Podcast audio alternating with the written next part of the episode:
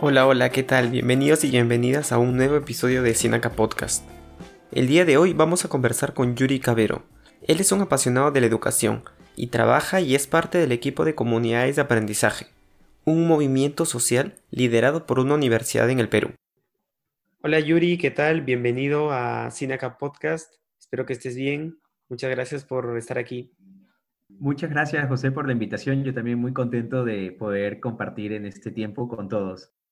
Quería preguntarte acerca de las comunidades de aprendizaje. ¿Qué son exactamente las comunidades de aprendizaje? Bueno, las comunidades de aprendizaje es un movimiento social. Estas lo que buscan es mejorar la convivencia y promover la participación de todos en las escuelas. Es decir, busca transformar la escuela, la educación, para que sea un lugar mejor para aprender y un lugar idóneo donde todos puedan sentirse escuchados. Comunidades de aprendizaje tiene eh, siete actuaciones educativas o siete estrategias que justamente van en línea con estos dos grandes pilares que se buscan, que son la convivencia y la participación. Y desarrollando estas dos, se convierte en un lugar idóneo para que pueda haber mejores aprendizajes para todos. Y en este caso, las comunidades de aprendizaje se dan dentro del colegio, en días de semana, los sábados, domingos, ¿cómo, cómo funciona? o sea, ¿cuál es la estructura de estos espacios? Perfecto. En comunidades de aprendizaje, em, las estrategias pueden tanto curriculares, es decir, en el espacio de clase, que son la gran mayoría, y también hay algunas que se pueden hacer extracurricularmente, es decir, fuera del horario escolar. Pero de estas siete, em, sin mentirte, cinco de ellas se pueden hacer muy bien dentro del espacio escolar y esa está en la, en la hora de clase del docente. Lo que ayuda es a estructurar su sesión de una manera más dinámica, donde genere interacciones, donde se promueva esta sana convivencia y participación. Entonces, la idea es no sobrecargar a las escuelas con extras, sino que el docente lo asimile para que ellos sean los orquestadores de todas estas estrategias. Ah, mira, mira, eso sí no, no, no lo había entendido. Ah, genial. Entonces, claro, permite que dentro de su espacio pedagógico pueda eh, intervenir con este tipo de estrategias.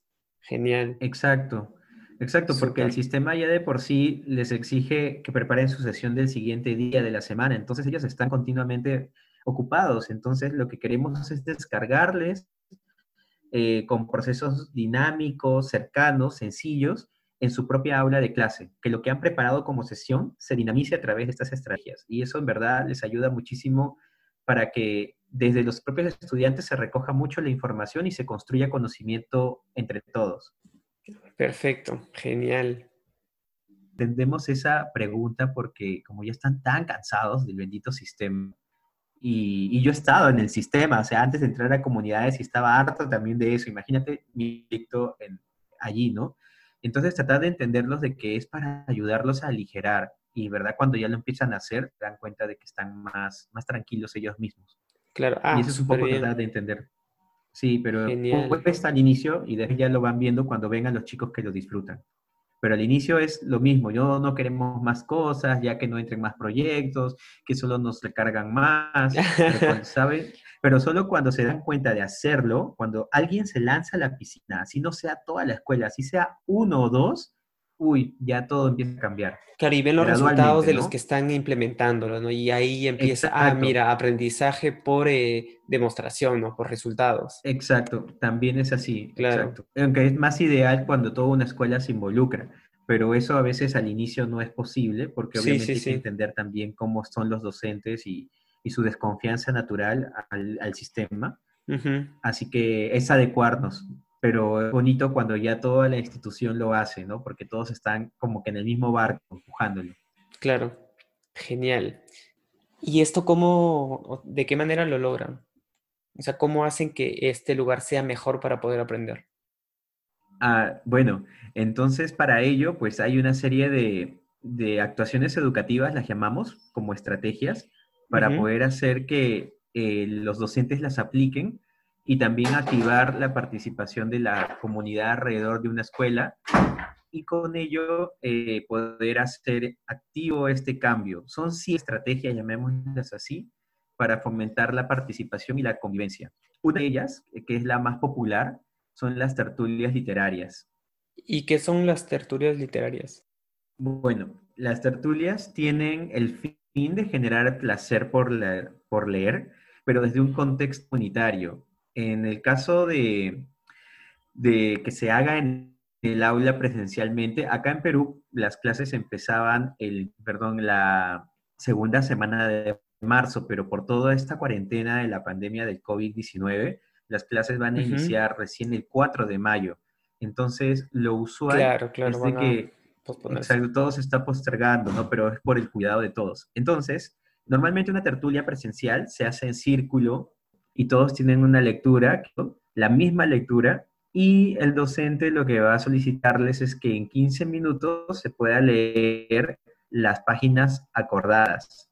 Y después de ese tiempo, el docente vuelve a, darles otra pregunta, que es, ¿qué párrafo escoges que te haya llamado la atención o que más te ha gustado o que de repente no estás de acuerdo con lo que está escrito allí, o. O sea, la motivación por la cual desean compartir su párrafo. Entonces, eso parte al inicio, un estudiante menciona, esa, menciona su párrafo, lo lee, explica cómo lo relaciona con su vida, luego da pase el docente, el moderador, a otros estudiantes para que puedan comentar. Y después de ese tiempo, eh, se genera una evaluación conjunta de qué tal salió, qué cosas podemos mejorar. Y lo más rico para el docente es que conoce a sus estudiantes mucho más y los estudiantes se sienten libertad de expresarse sin temor, de que no van a ser juzgados por lo que digan, sino que es un clima en el cual el diálogo es igual para todos y todos tienen la misma posibilidad de ser escuchados. Esa es la riqueza de esa una de estas siete estrategias para que comunidades de aprendizaje se formen como tal en una escuela. Y, o sea, lo, que me mencionas de, este espacio un poco más horizontal me, parece súper interesante porque normalmente justo es lo que pasa es que los alumnos sí tienen miedo de, de mostrar su opinión o de preguntar porque no se sienten muy cómodos, ¿no? Incluso ya en la universidad sigue pasando lo mismo, ¿no? O sea, el, sistema de profesor versus alumnos es un poco distante, entonces no hay esa cercanía como mencionas, ¿no? Y cuando comentas que, que es una, como que una conversación entre dos, dos personas es mucho más ameno, ¿no? Eso, eso me parece súper bueno. Sí, o sea, lo que hay que generar en el aula es la sorpresa y una sorpresa para bien, o sea, un estudiante que normalmente pues a veces es el, el más desordenado o el que nunca participa, pero cuando están en la tertulia, como hay esa confianza, esa empatía de todos en el círculo, levantando la mano para opinar, respetando el turno, escuchándose, anima a que los demás también participen. Y puede ser que en esa tertulia participen algunos y en la siguiente tertulia eh, otros. Y esa es la idea, que haya bastante variedad y oportunidad. Entonces el docente, al escuchar a aquellos que normalmente no lo hacen en el día a día de la escuela, mm, se sorprenda. Y eso es lo que debe surgir. Algunos pedagogos lo llaman la educación del brillo en los ojos, que es que algo que me asombra y conecta conmigo, lo expreso. Y eso es lo que no debe faltar en las escuelas. Generando esa confianza, ese brillo en los ojos, podremos tener ciudadanos que en la universidad, en otros contextos, se sientan más libres sin temor a que la gente lo juzgue por sus opiniones, pero eso es lo que busca este espacio desde la escuela y que todos sean amigos entre todos, porque tanto tú como yo habremos estado siempre en algún grupo. A mí me hubiera encantado que cuando yo ya hubiese estudiado mi primaria, mi secundaria, me hubieran enseñado así, o sea, que las aulas no estén todas claro, sí, de todo, hacer más trabajo, claro, hacer más trabajo en grupo, hacer más trabajo en círculo, salir del salón para leer, o sea, a veces estamos como en un sistema que se creó en la época industrial, o sea, se creó como si fuese un producto manufacturado. Y eso es lo que el desafío de hoy, que los chicos son muy tecnológicos, tienen otras habilidades que ya no son de la época industrial, están perfeccionadas y son mucho más, eh, necesitamos generar interacciones, tiene también la educación que actualizar. Sí, totalmente, totalmente. Claro, porque normalmente tú aprendes más fácil con los amigos, no con el, jefe, ¿no? O sea, no es que el profe, muchas veces el, profesor o la profesora está visto como incluso el enemigo, ¿no? ¿Por qué me pasa ahí? ¿Por qué me da tareas? ¿O por qué me exige más? Sin embargo, eso es beneficioso para el alumno, solo que el, método no, está adaptado, ¿no? O sea, es como muy... Eh, en dos escalas, se están mirando de arriba abajo. Entonces, justo en estos espacios que mencionas de, de tertulias, de espacios en círculo, igual el, el, espacio en círculo, al hacer que todo se mire, genera un, un ambiente diferente y mucha más libertad, ¿no? No tanta jerarquía, por ejemplo, que alguien está en el podio y alguien está en el otro lado con todas las carpetas. Así es, lo que se busca es el concepto general, porque hay toda una serie de estudios atrás, es que formas el aprendizaje dialógico, en el que todos puedan decir lo, lo que sienten y también todos están atentos a ello para hacer una retroalimentación continua. Y lo que se busca es la empatía, porque ya el círculo tiene todo un proceso detrás de, entender por qué hay un círculo. En las películas, actualmente, pues, eh, que, hemos visto en alguna oportunidad donde hay alguien que va a una sesión de alcohólicos anónimos, todos están en círculo, pero es por una razón, ¿no? De la confianza. No es que nosotros lo... Claro, de todas maneras. Sino que hay un poder del todos por igual, todos en una misma sección horizontal, como decías, y que eso permita fluir la confianza. Eso es lo que se busca construir. Y muchas veces el docente solo conoce a algunos alumnos que son los que o se sientan adelante o son los muy revoltosos, como los extremos, eh, los más inteligentes, claro, Sí, en el círculo todos están mezclados entre todos y ya no están estos grupitos de amigos que son los que siempre pues se buscan, ¿no? Porque conectas más con ellos, tienen puntos más en común. Claro, por afinidad y todo. Exacto, entonces en el círculo están todos por igual, chicos, chicas, diferentes religiones, diferentes culturas, pero todos se van respetando. Y eso es el ciudadano que queremos crear. Nosotros hacemos las tertulias desde el nivel inicial, imagínate, desde los chiquitos de 4 o 5 años, con imágenes. Qué bueno. Donde el docente cuenta la historia y ya en primero o segundo grado, cuando ya van insertándose al proceso de la lectura propiamente, pues van leyendo pocas hojitas, una sola cara con imágenes y ya luego esto se va a, se va generando un desafío cognitivo mayor después, ¿no? Porque la idea también siempre es tener altas expectativas en los chicos que lo pueden hacer. Y de verdad que hemos tenido, como te digo, ese brillo en los ojos de ver, wow, qué genial, me hubiera encantado que me enseñaran así en, mi escuela, ¿no? Cuando he sido estudiante. Ni siquiera en la universidad se hace esto. Sí, y... Totalmente. En la universidad es, una extensión del colegio, o sea, no hay un cambio en el cual dices, claro, cuando salga del colegio ya seré más libre, que el profesor va a tener mejor metodología, pero en verdad no, no pasa, ¿no? Hay, en todos lados siempre vas a encontrar un buen profesor o una buena profesora que, que te sientas o sea, que sientas que realmente te está, te está aportando y que tiene esa, como que esa pasión o esa vocación por, enseñar, pero el resto, el, profesor promedio, lamentablemente, tenemos eh, esa idea, ¿no? Que, es el que solamente vomita la información, o sea, que, te da toda la información, pero no, no te genera eh, curiosidad, ¿no? Sí, en verdad es un gran desafío en el sistema educativo en general. Nosotros hemos visto y más, este, digamos, fuerza ha tenido con la educación básica, que es primaria, secundaria, eh, luego pasar a inicial para hacer los cambios de pictogramas, donde utilizas estas imágenes que te decía.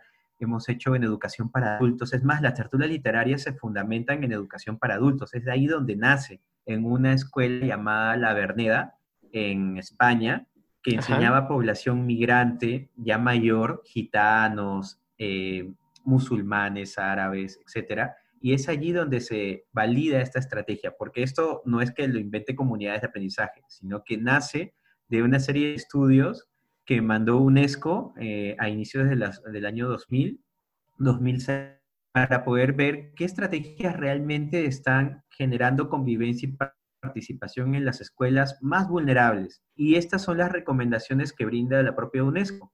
Entonces, no estamos inventando la pólvora, simplemente es ver qué funciona y cómo lo hacemos frente en nuestros contextos para hacer que la escuela sea este lugar donde te dé ganas de ir, diciendo al papá, mamá, no le pones excusas, ¿no? Yo me acuerdo en algún momento cuando pues el examen o mil cosas, te haces el enfermo o rehuyes de la escuela porque sientes que es un lugar muy hostil, porque hay mucho bullying. Entonces, todas esas cosas tienen que cambiar. Las tertulias ayudan, no son la única forma, pero ayudan muchísimo. Y en la primaria es más potente en el sentido de que es un solo docente con todos los chicos, solamente cambian de profesor, por lo menos el sistema latinoamericano es así.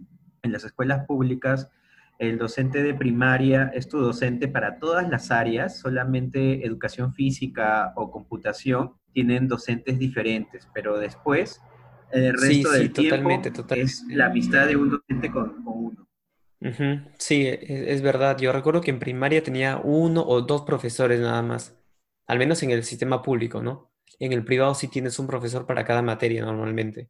Y la idea es de que todos puedan involucrarse. Una escuela que avanza en estas estrategias, como la tertulia, que es una de estas siete, em, uno puede generar un cambio en el aula, pero cuando ya viene desde la propia política de la escuela y todos los docentes se unen, en verdad se hace como un círculo virtuoso. Incluso hemos tenido casos de escuelas que han empezado con un salón, dos salones, y como los chicos tienen amiguitos en otros salones o tienen hermanos mayores o menores, se van pasando la voz y le dicen, profesora, mi, mi, el salón de mi amigo, de mi hermano, hace las tertulias, se ponen en círculo, ¿por qué usted no lo hace? Que les va muy bonito, que les gusta. Entonces, así como por una presión positiva, también ha habido cambios. Los papás también ayudan muchísimo. Ah, qué bueno, claro. Porque se les invita a las tertulias, entonces que vean que es un espacio en el cual pueden dialogar, que el estudiante pueda después de, de clases, si bien hay una lectura guía en la escuela, pueda leer el libro que le guste. El tema es que lo lee de una distinta manera. Es que te preguntan cuántos personajes hubo en la obra, o este, menciona la parte final de la obra, ¿no? o, redacta un resumen de la obra, o sea, no es rígido, sino es cómo a ti te conecta el mensaje, independientemente de lo que el autor quiso decir. Entonces, ese sentido de libertad genera también emoción porque el estudiante quiere escribir lo que realmente a él le está diciendo la obra, no lo que el profesor quiere que escribas para el examen. Entonces ahí hay todo un cambio cultural bien fuerte, pero es muy potente para los chicos y chicas. No, y, y, esto sí tiene un montón de sentido, ¿no? Porque al final el tema de, por ejemplo, ¿no? La historia a veces la reducen a aprender fechas y a, hitos históricos, ¿no? Que en 1900, o sea, se enfocan demasiado en tener datos, pero al final, ¿de qué te sirve tener tanta información si al final no, no la puedes utilizar para algo, para tu vida, o no puedes interiorizarla de alguna forma, sacar algún aprendizaje? Se enfocan un poco en lo superficial y no tanto en la parte profunda, ¿no? De la historia. ¿Qué puedes, qué, qué aprendizajes puedes sacar? Totalmente. Incluso, este, justo el día de ayer hacíamos una tertulia, ahora que estamos pues todos en, en aislamiento social, hemos trasladado las tertulias de manera online, así como tú y yo estamos en Zoom. Em, también con los docentes hemos involucrado en hacer una tertulia digital, ¿no? Empleando plataformas virtuales ah, para bueno con sus estudiantes.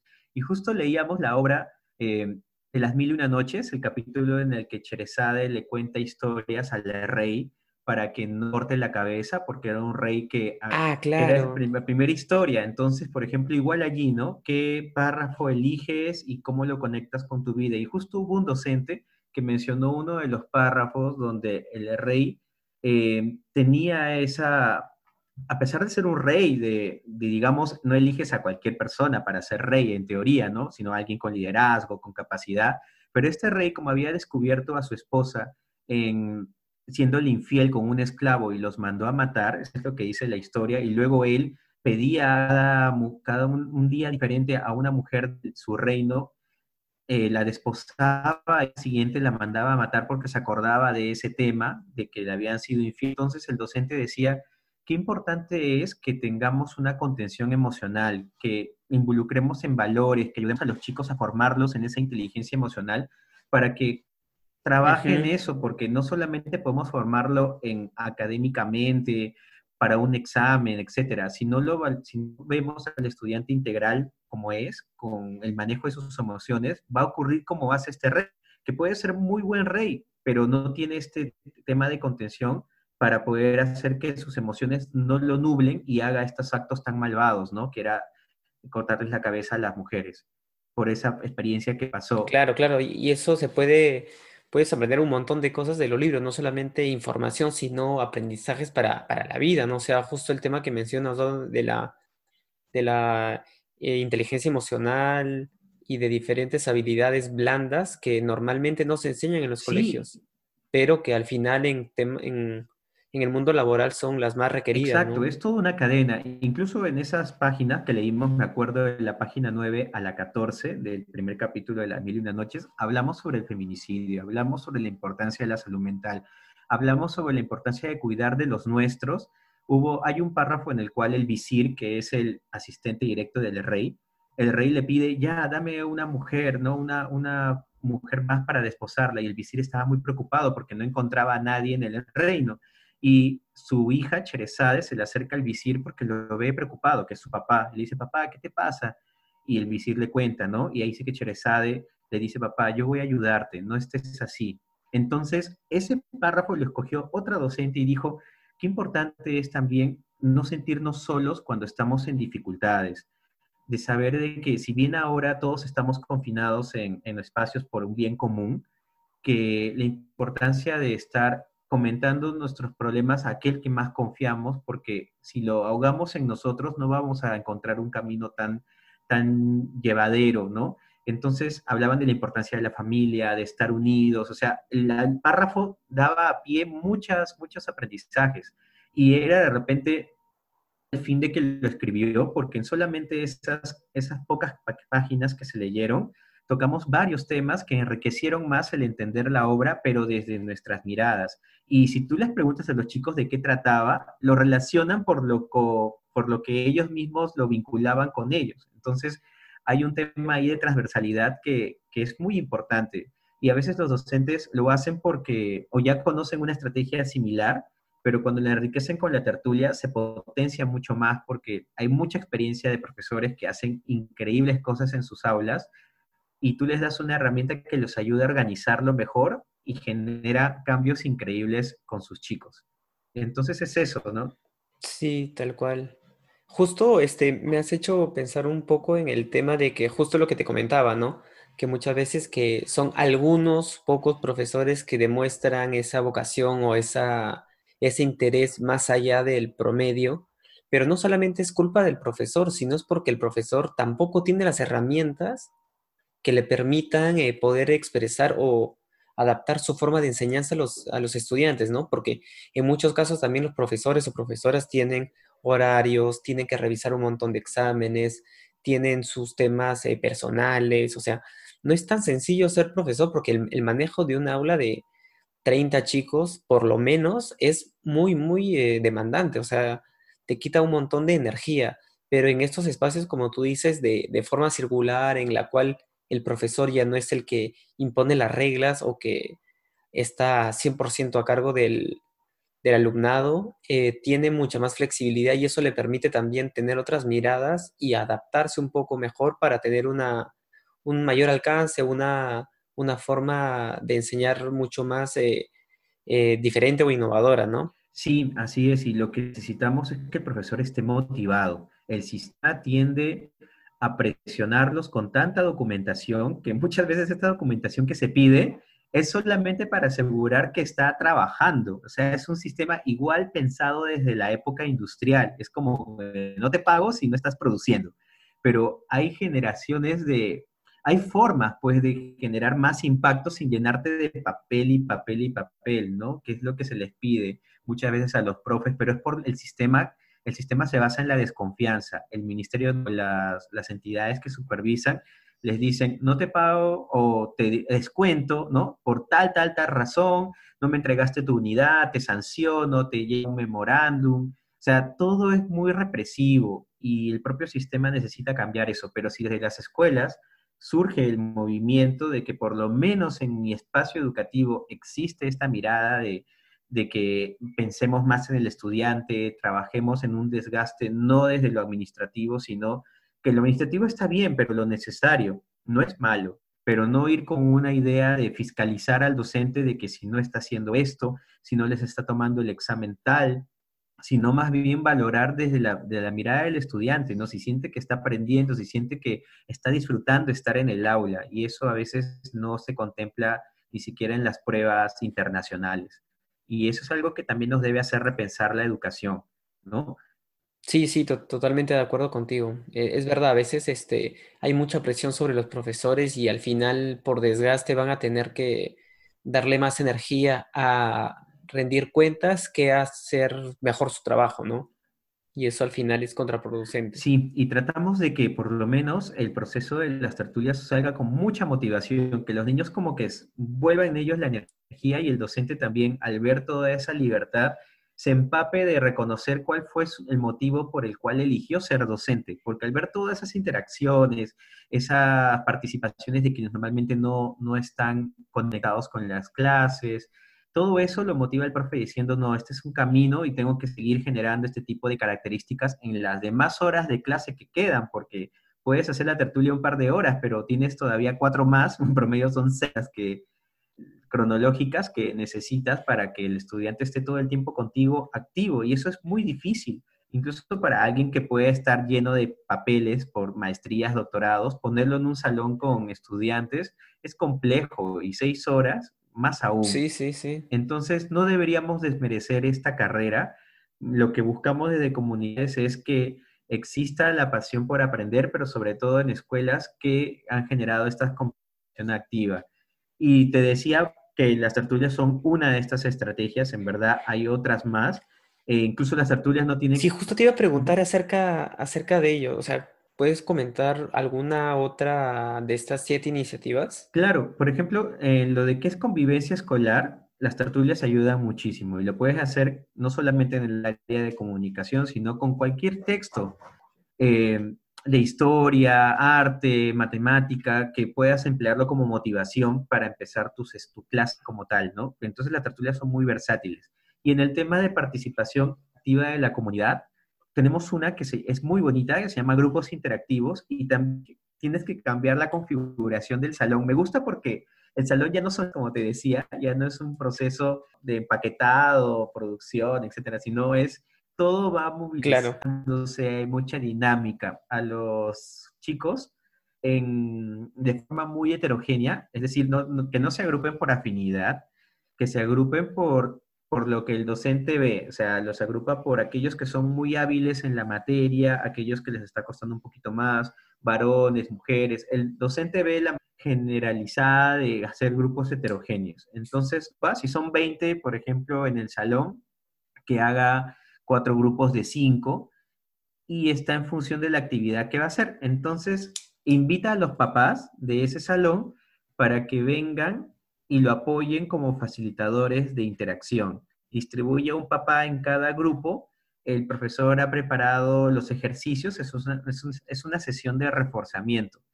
Y los papás cada 15 minutos rotan de grupo. Se hace casi dos horas pedagógicas. Ah, mira. Y de verdad los papás van conociendo a todos los chicos. Los chicos también, obviamente, antes de que llegue eso, prepara su clase, invita a los papás, les anticipa a los estudiantes, chicos, mañana vienen familiares de ustedes, vamos a hacer que se lleven una muy buena impresión, que vean que estamos trabajando todos colaborativamente. Esto es un ejercicio de aprendizaje colaborativo en sí, los grupos interactivos.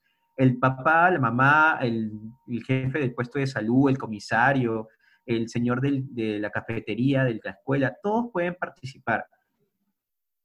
Ah, mira, qué bueno. O sea, eso ya admite personas eh, fuera de profesor y estudiante. Exacto. O sea, ya no es... Exacto, está, ah, está normado porque hay un desempeño directivo, o sea, los directores también les exigen, así es, todo es exigencia, o sea, es la norma, dice, es la norma, tienes que cumplirla. Y el profesor, como siempre dicen eso y las normas son muy generales, nunca te responden el cómo, el cómo hacerlo. Ya se lo dejan al profe.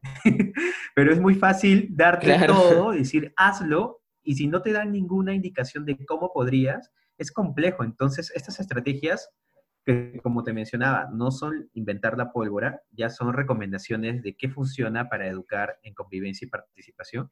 Lo tomen, pero claro, está el tema de cómo acceder a esta información. Algunos docentes lo hacen por qué les ha funcionado, etcétera, pero para estas estrategias hay mucha investigación detrás. Entonces, lo que se busca en estos grupos interactivos es la solidaridad y el aprendizaje colaborativo. Los papás vienen, se les presenta, pasan a los grupos, no tienen que saber el ejercicio, si son buenos en matemática, en comunicación, en ciencias, eso no, no es la función del, del voluntario que ha venido ese día, sino es que se genere un clima adecuado en ese grupo y esté animando a que todos concluyan los ejercicios en el tiempo que ha dado el profesor, que por lo usual son 15 minutos. Pasa la rotación y continúa ese mismo esquema. Se presentan, ya va fluyendo la confianza, un poco duros y luego ya al final están como que no quieren irse. Y eso es lo bonito. El docente siempre está alrededor para que si hay alguna duda, los padres pues levantan la mano y se va a acercar el docente para ayudar a entender el ejercicio si alguna cosa estuviera eh, complicada. Y al final se hace una despedida de los docentes, agradeciendo, de los voluntarios, perdón, agradeciéndoles el tiempo que han brindado y los chicos también les dicen cómo se han sentido con ellos, eh, participan, se despiden de los voluntarios. Ah, mira, qué bueno. Sí, primero se los presenta antes de todo y al final también se los despide y se les agradece. Entonces muchas veces sale el, niño que tiene ahí a su abuelita, a su mamá, a su papá, a su hermano mayor que ha venido y le agradece, ¿no? Me acuerdo una de un niño llamado Tomás. Él es un niño que pasa sexto grado ahora de primaria y el año pasado, en quinto grado, en los grupos interactivos, ya estábamos en las últimas, ¿no? Porque eh, esa escuela a la que yo voy a hacer el acompañamiento, apoyar, hacer los grupos interactivos de manera quincenal. Cada 15 días hay papás distintos en todas las aulas de la escuela y eso es increíble de ver. Entonces, el papá de Tomás nunca había venido a grupo interactivo, pero tanto fue la insistencia y la invitación de Tomás que pidió permiso a su trabajo el señor y él dio sus palabras al momento de despedirse, diciéndoles, chicos, agradezco que hayan estado aquí atentos, me ha gustado ver cómo ustedes se respetan, generan este trabajo, eh, felicito a la profesora y también felicito y agradezco a mi hijo por esta invitación, me ha permitido conocer cómo se siente en clase, conocer a sus amigos y me siento muy feliz de ser parte de su día a día. Yo he pedido permiso a mi, a mi trabajo, pero lo quise hacer porque eh, siento que para él este espacio es importante. Y le tocó hablar a su hijo después, y su hijo pues estaba demasiado emocionado, y eso fue bonito, de decirle, papá, te agradezco, en verdad, lo valoro, que tu jefe te haya dado permiso. O sea, fue un espacio muy bonito que todos sus amiguitos pues después lo aplaudieron porque se sintieron muy conectados. Y los padres después, cuando ya termina todo esto, todos los niños pues aplauden, se van un ratito con la profesora, eh, hacen unas pequeñas indicaciones y los papás se vuelven embajadores de que ah, el próximo grupo interactivo es en 15 días y ellos pues tienen el WhatsApp de mencionan, comparten fotos, animan al siguiente grupo a venir, por favor vengan, que es una experiencia genial. Y el profesor también se nutre porque recibe alimentación de los papás de cómo les ha ido en los grupos y en cinco minutos pues se despiden y se van de, la clase y continúa la, la, sesión de la profesora ya con esos tips que les han dado los papás porque son más miradas, más manos y algo que siempre sale a relucir es que los papás dicen, claro. en estas dos horas, profesora, yo siento que estoy agotadísimo, no sé qué fuerza tiene usted para continuar el día a día. o sea, se vinculan mucho y es verdad esta frase de ponerse en los zapatos del otro. No lo entendemos hasta que no estamos en su misma situación y ahí se valora más.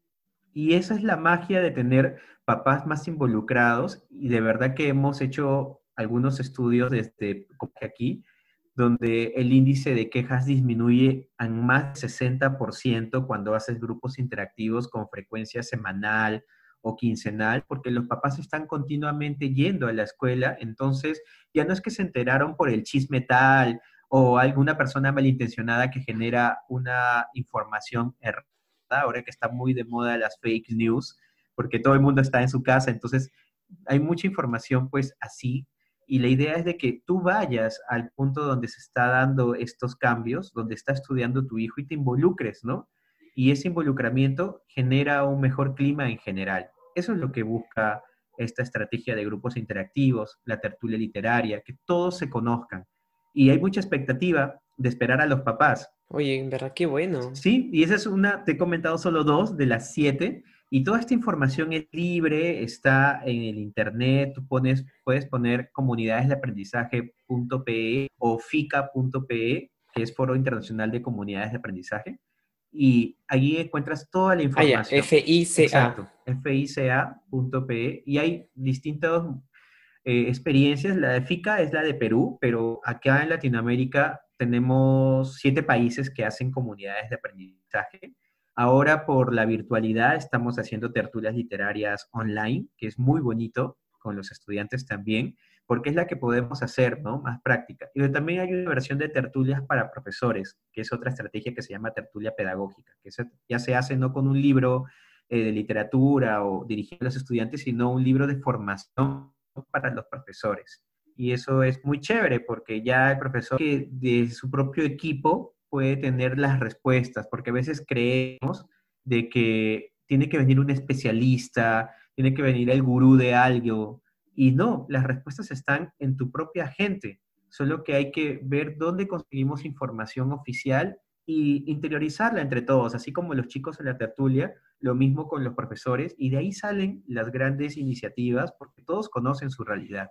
Entonces eso es lo chévere de estas actuaciones, que parten desde la propia gente, porque ese es el fin de un movimiento social. Oye, qué, bueno, en verdad me, o sea, yo tenía un poco, o sea, tenía una pequeña idea de lo que significaba este tipo de comunidades de aprendizaje, pero con lo que me has comentado, de verdad estoy súper sorprendido porque es como digo, oye, en verdad me hubiera de verdad gustado un montón que hubiera eso en mi colegio cuánto hubieran cambiado un montón de chicos, un montón de chicas que han sido juzgados, juzgadas, que han sido estigmatizados con el típico caso de niño problema o con el del bajo rendimiento o en el bullying entre chicos y chicas, ¿no? O sea, esos espacios también como cambias de, de grupo de amigos, permites que conozcas otras personas y eso que ya tengas menos roces, ¿no? Y que entiendas más a la otra persona parece súper, súper genial, en verdad. Qué bueno. Así es, esa es la magia de, ser un sentido de comunidad. Y si bien Comunidades propone siete estrategias, em, hay muchísimas. La idea es ver cómo generas interacciones que transformen la vida de, las, de los estudiantes, en este caso, y de los docentes, sus familias, no se pierdan, ¿no? Que es, si no tenemos una buena convivencia y si no todos nos involucramos, no va a haber el cambio que esperamos. Entonces, esos dos grandes pilares que mencionaba al inicio son importantísimos y estas estrategias, así como tantas otras, ayudan a ello, convivencia y participación. Sí, tal cual, totalmente de acuerdo, en verdad. Eh, bueno, te quería preguntar un, par de cositas antes ya de, de, ir cerrando. ¿Cómo te sientes trabajando aquí en comunidades de aprendizaje? ¿No? Es que ha cambiado en algo otra experiencia que hayas tenido en comunidades de aprendizaje, cuando llegué, yo trabajaba ya con ellos porque eran mis aliados en el Ministerio de Educación. Yo cuando termino el Ministerio de Educación mando un correo despidiéndome de todos, agradeciéndoles en verdad haberse sumado a la estrategia. Yo pensaba irme en un voluntariado a la India de seis meses. y, y, este, pues, o sea, yo renuncio un 31 de enero de 2017 ya para despedirme y un 6 de febrero de ese mismo año ya estaba en comunidades, ¿no? Porque me atrapó mucho su filosofía y yo veía que los cambios se daban de inmediato con las tertulias. Con otras estrategias cuesta un poquito más, pero si tú las vinculas y trabajan todos como equipo en la escuela, si el director es un líder y ayuda a que este proceso llegue a todas las aulas, que es complejo pero es posible, se generan cambios súper, súper potentes en las escuelas. Y es así como yo hago esa transición y en comunidades me atrapa mucho el tema del equipo, el tema de que aquí en comunidades leo un montón, o sea, en verdad el equipo hace tertulias online, digital, presencial, siempre estamos formándonos entre nosotros con lecturas de distintos investigadores de Harvard, de información que está en la nube, ¿ah? no es que tengamos claro, claro. los libros, está, están sus artículos, entonces allí los traducimos, etcétera, y hacemos las tertulias pedagógicas entre nosotros, ¿no? Para ver cómo poder seguir llevando información que sea útil, sencilla y clara para los profesores, sin complicarles la vida, simplemente hacer que las cosas sencillas pongan las grandes dificultades que tiene el sistema. A nosotros le llamamos simplejidad, que es desde lo simple responder lo más complejo. La simplejidad que busca comunidades de aprendizaje y yo me siento muy contento de pertenecer a este equipo que es muy loco, muy soñador, porque tenemos allí todo una serie de bases muy importantes con las cuales sustentamos el proyecto y creo que esa claridad del proyecto en nosotros hace que les eh, inspiremos lo mismo a los profesores que son parte de esta red, de este movimiento social. Eso es. Qué bueno, genial. Y bueno, ya para terminar, quería preguntarte, o sea, si pudieras dar un consejo a la gente que puede escuchar este, este episodio, ¿cuál sería? Bueno, mi consejo es que si necesitas hacer un cambio de paradigma o de ruta, simplemente analiza los pros y si te llenan y te ven que, que, están relacionados con tu felicidad y lo que quieres realmente avisorar en ti más adelante, hazlo, porque estos cambios de que yo elegí una carrera y estudié tanto tiempo, cómo la voy a cambiar y lo que invertí, en verdad la mejor inversión es tu felicidad y eso no tiene ningún tipo de, no debería limitarnos en nada. Entonces, eso es lo primero. Y lo otro es de que hay que confiar en la educación pública.